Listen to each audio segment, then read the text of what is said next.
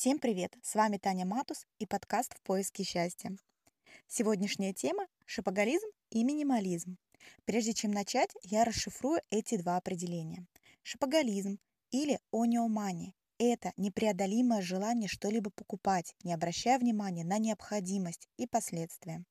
Покупки становятся отдыхом, развлечением и смыслом жизни. Минимализм – это предельное снижение требований, доведение их до минимума. Это упрощенный подход к жизни. Это качество, а не количество. В последнее время термин минимализм а, все чаще стал быть на слуху. А с каждым днем все больше людей становятся приверженцами этого стиля жизни. Почему же такое происходит? Мне кажется, что люди просто устали от потребления. Мы слишком часто стали видеть рекламу о том, что мы должны с вами покупать какие-то новые товары. А сегодня у нас телефон современный, а завтра он уже не в моде. А сегодня у нас такой крой джинс популярен, а завтра все, ты их уже надел, и ты уже не моден. То есть у нас очень быстро меняются вот эти тенденции во всем. И действительно, вот вы знаете, есть такая фраза «потребляй, работай, сдохни». И действительно создается ощущение, что мы с вами работаем для того, чтобы потреблять. Ну, в конечном итоге сдохнуть, да, как бы это грубо не звучало. Также наш мир стал одноразовым. Это может проявляться в пластиковых бутылках. Вот мы купили воду, пол-литра, а выпили ее, все, выкинули эту бутылку. А в итоге эта бутылка оказывается у нас на помойках. Да, если вы, конечно, живете в Швеции, либо где-то в европейских странах, мусор, конечно же, перерабатывают. В Японии прекрасно перерабатывают мусор. Но в современных реалиях российских у нас действительно создаются горы мусора после вот этого, после, вот, после нас. А что касаемо одноразовости в других сферах, это, конечно же, фастфуд. Вы нигде не видели в таких ресторанчиках, чтобы были многоразовые тарелки, кружки. Все, вы поели, вы насытились, вы утолили свои желания, все. Вы дальше эту упаковку выкинули. И, в принципе, а, вы дальше уже не задумываетесь, да, что происходит с этой упаковкой. Одноразовость может проявляться и в товарах потребления. А, например, это может проявляться в одежде. Посмотрите на качество одежды. Это плохие материалы, в основном это синтетические, они какие-то тонкие, например, какие-то акриловые свитера. Вы не можете долго носить акриловый свитер. Во-первых, на следующий год он уже будет не в тренде. Во-вторых, у него, скорее всего, будет просто отвратительное качество. Это, например, у акрилового свитера. А, и так, что он через э, три месяца он у вас уже будет негодный. Знаете, у меня однажды случилась такая история. Я также купила свитер акриловый, черный. Хотела себе базовую такую вещь. Ну, думаю, ну что, куплю свитер на распродаже за 500 рублей. Вообще стоил копейки. А, знаете, у меня через месяц я постирала свитер. Через месяц он был просто омерзительного качества. Он стал весь в катышках. Я просто его не могла носить. Вот это и есть одноразовая вещь. И мне кажется, люди сейчас стали понимать все больше и больше, что так дальше продолжаться не может. А по всему миру сейчас гуляют тонны мусора. Это касается не только земли и свалок, это касается мирового океана. Все загрязнено. И вполне вероятно, что люди стали понимать, что чрезмерное потребление приведет э, рано или поздно к катастрофе. Это, в первую очередь, это, конечно, загрязнение мусором. Это уничтожение полей, лесов.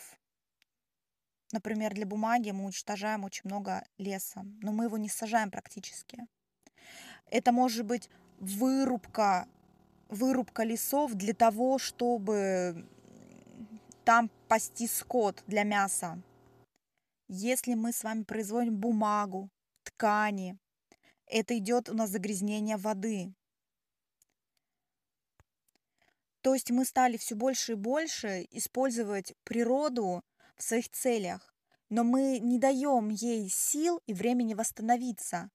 Мы потребляем гораздо больше, чем нам может дать а, окружающая среда. А также потребление разрушает в нас человеческие какие-то качества и чувства. Например, другой человек, один человек может убить другого, ну, как бы для того, чтобы отнять у него телефон, либо какую-то другую вещь, ограбить его, потому что он хочет его дорог, дорогой телефон, хочет его дорогие, а может и не очень даже дорогие часы или машину. А, таких случаев везде полно. Или, например, человек, который девушка, да, допустим, возьмем, у нее какой-то ну, депрессия, допустим, или плохое настроение. И вместо того, чтобы пойти к своим друзьям, к своей маме, а, к подруге, к мужу, а, как-то посоветоваться, выяснить ситуацию, разобраться в ней. Вместо того, чтобы идти к людям, такие люди чаще всего идут более простым путем, они идут и покупают себе какую-то новую вещь. Да, то есть у них вот какая-то внутри пустота, и они пытаются чем-то заполнить. И заполняют они это материальными вещами. Не поговорив с другим человеком, со своим другом, и наполниться, как-то почувствовать поддержку, а, а чувствуют поддержку от этих вещей. Они были пустыми, и они наполнились. А сейчас я хочу немного рассказать о том, а, как я начала свой путь к минимализму. На самом деле я не сразу стала минималистом. А, у меня были действительно периоды в жизни, когда я достаточно много потребляла. А, это в первую очередь а, касается одежды.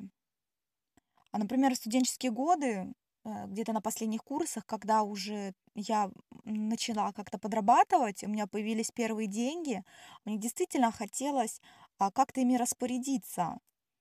И я шла, покупала себе вещи, они не всегда были отличного качества. Например, могла пойти в какой-нибудь магазин Инсити и купить там какой-то дурацкий купальник за 300 рублей.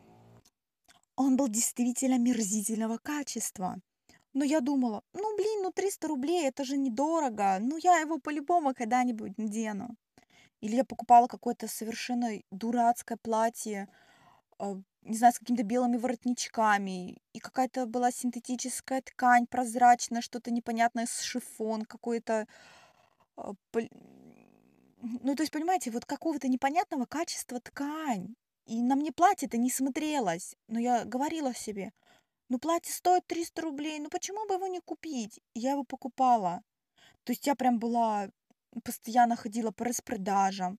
знаете, я еще очень много покупала дешевой обуви, потому что тогда денег у меня не было на дорогую обувь, а хотелось много и разной.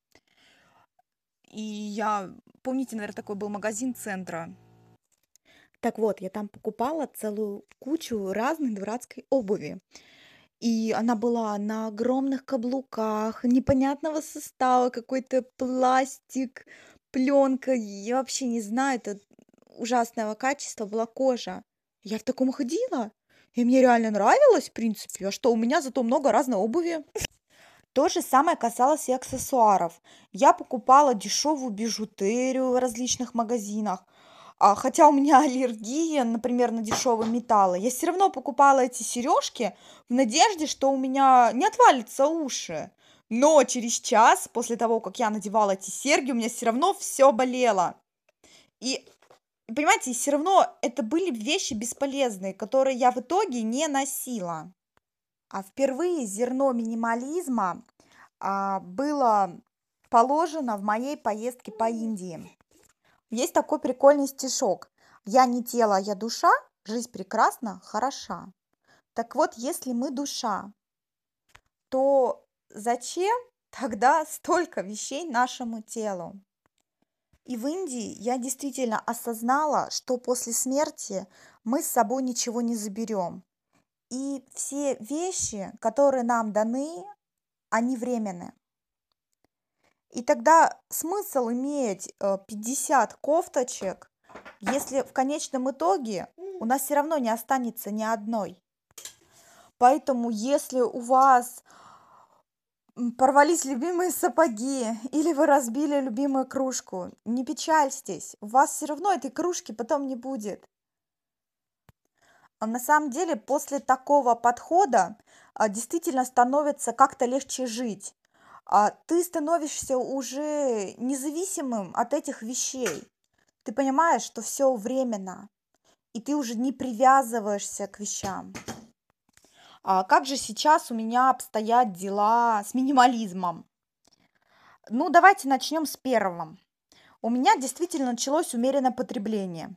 А если раньше я могла каждую неделю или два раза в месяц ходить по магазинам, искать себе какие-то вещи, то мне хочется футболочку, то мне хочется штанишки, то еще какую-то маленькую финтифлюшку. То есть я действительно сейчас ощущаю, что тогда я пыталась себя наполнить этими вещами. У меня была какая-то внутри пустота.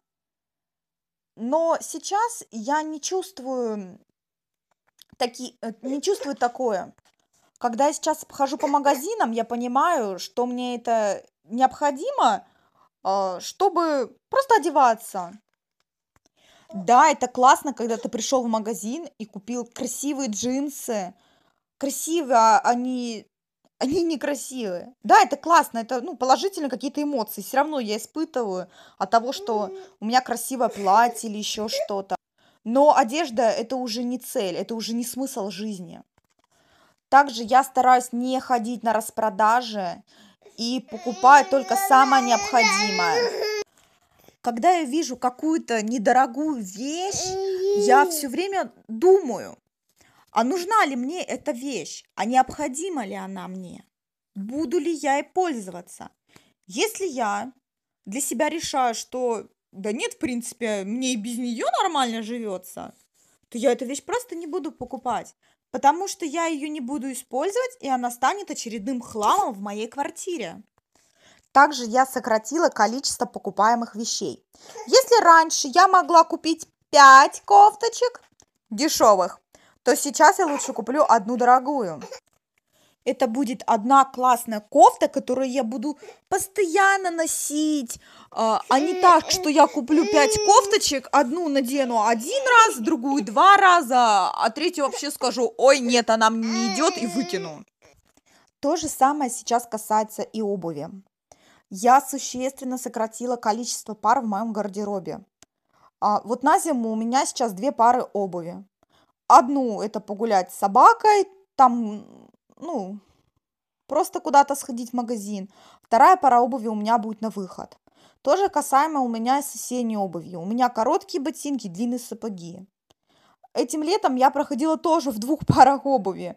Это у меня были босоножки спортивного стиля и кроссовки. Все. Больше у меня э, обуви практически нет. Раньше у меня была целая куча, я уже об этом говорила.